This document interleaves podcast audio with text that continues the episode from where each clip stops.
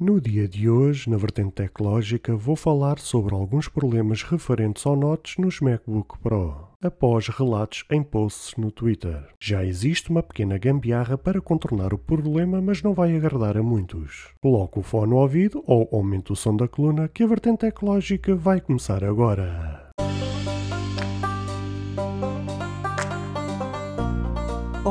Seguidores e ouvintes deste fantástico inigualável podcast de tecnologia. Eu sou André Silva e esta é a nossa, a vossa vertente tecnológica.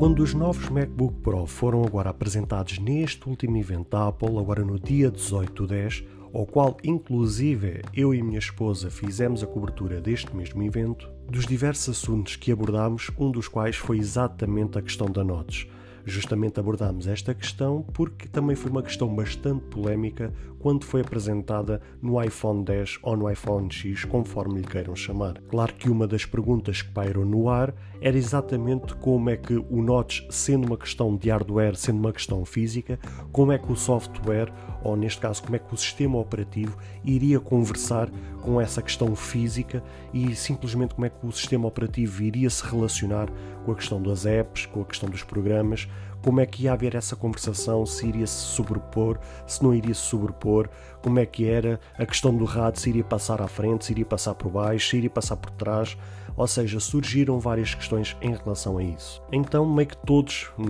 que acompanham o mundo da Apple e que acompanham a tecnologia no dia a dia, meio que estávamos à espera dos primeiros unboxings, das primeiras impressões, das primeiras reviews, análises, para saber efetivamente se iria haver problemas ou não com esta questão do Notes. Claro que sem grandes surpresas, os problemas do Notes começaram a surgir agora. Não são falhas do hardware, mas sim do próprio sistema operativo e da forma como se relaciona com o Notes e com a apresentação da informação nessa área. Já existe uma solução, ainda que temporária, e está identificada ao qual consta num documento da Apple para programadores. A solução passa por ir a, a cada programa, a cada aplicativo, a ir à parte das informações ou aos detalhes e uh, vai aparecer uma opção que, traduzida em português, diz escala para caber abaixo da câmara embutida. Ou seja, aquilo aparece lá uma caixazinha para pôr um visto e quando vocês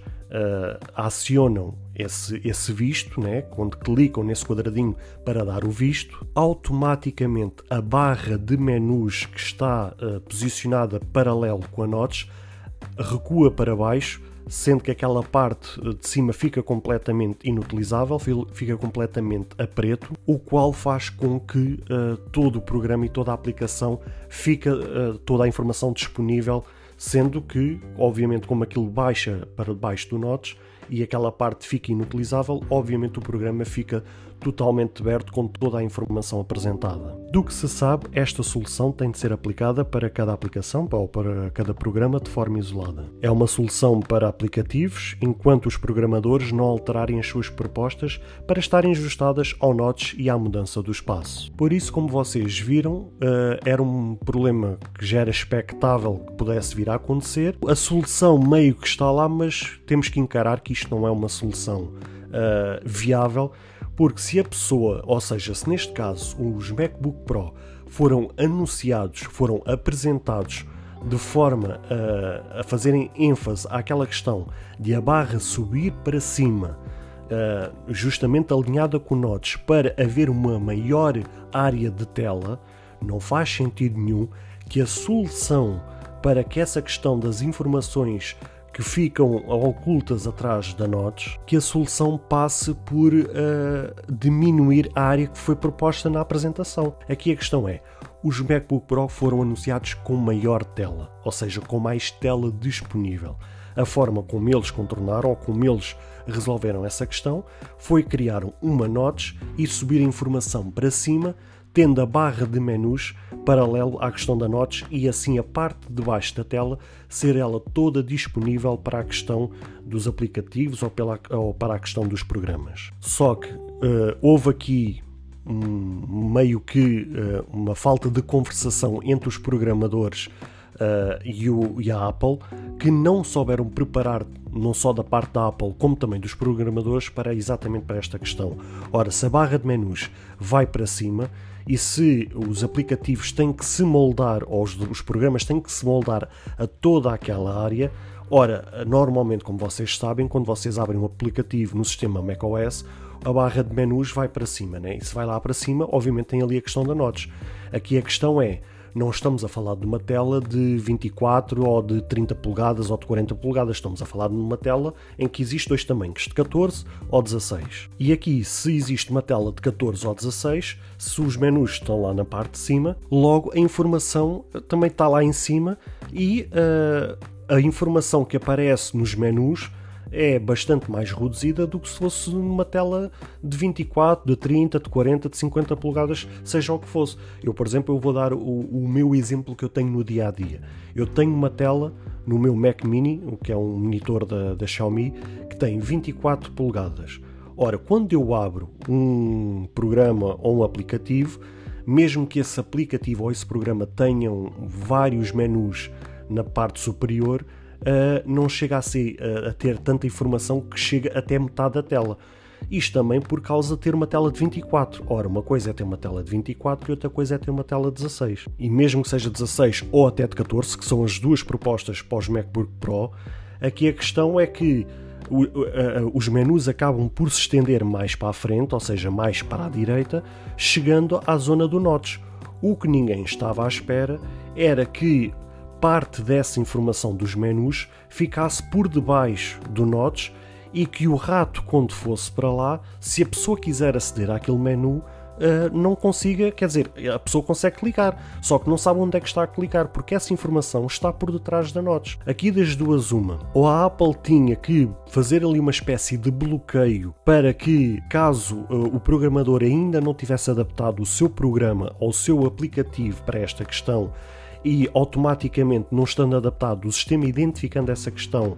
quando o aplicativo ou o programa fosse aberto na totalidade, ele não ser aberto para a parte superior, ficando abaixo da notes, ou uh, assim que a note, o programador desenvolvesse o seu programa para essa questão da notes, encurtava a questão dos menus justamente para essa informação não estar escondida por trás do notes. Ora, aqui o que se levanta é que nem a Apple pôs esse bloqueio, nem os desenvolvedores ainda resolveram essa questão nos seus aplicativos, e o que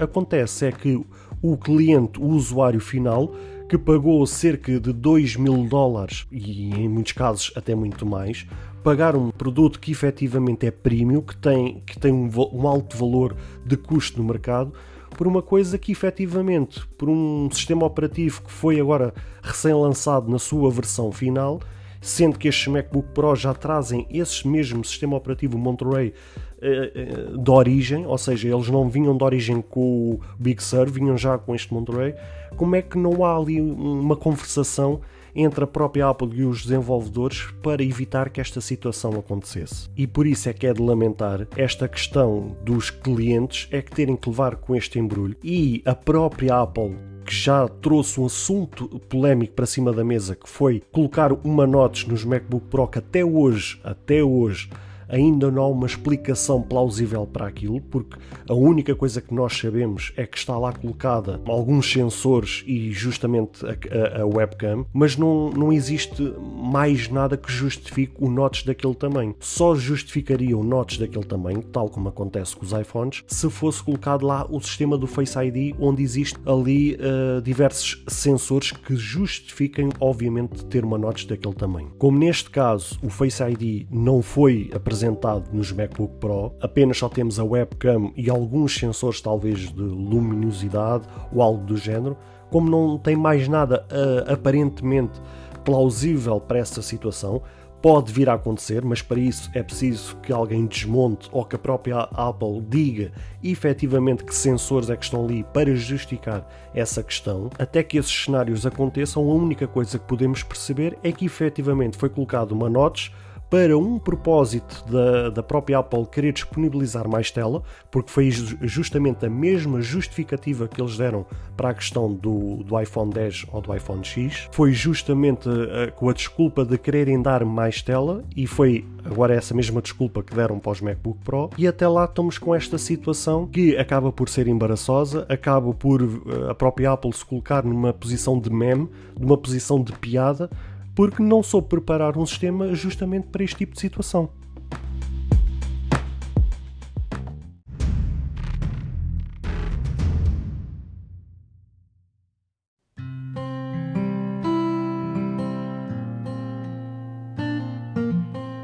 Caros ouvintes, chegamos infelizmente ao fim de mais um episódio.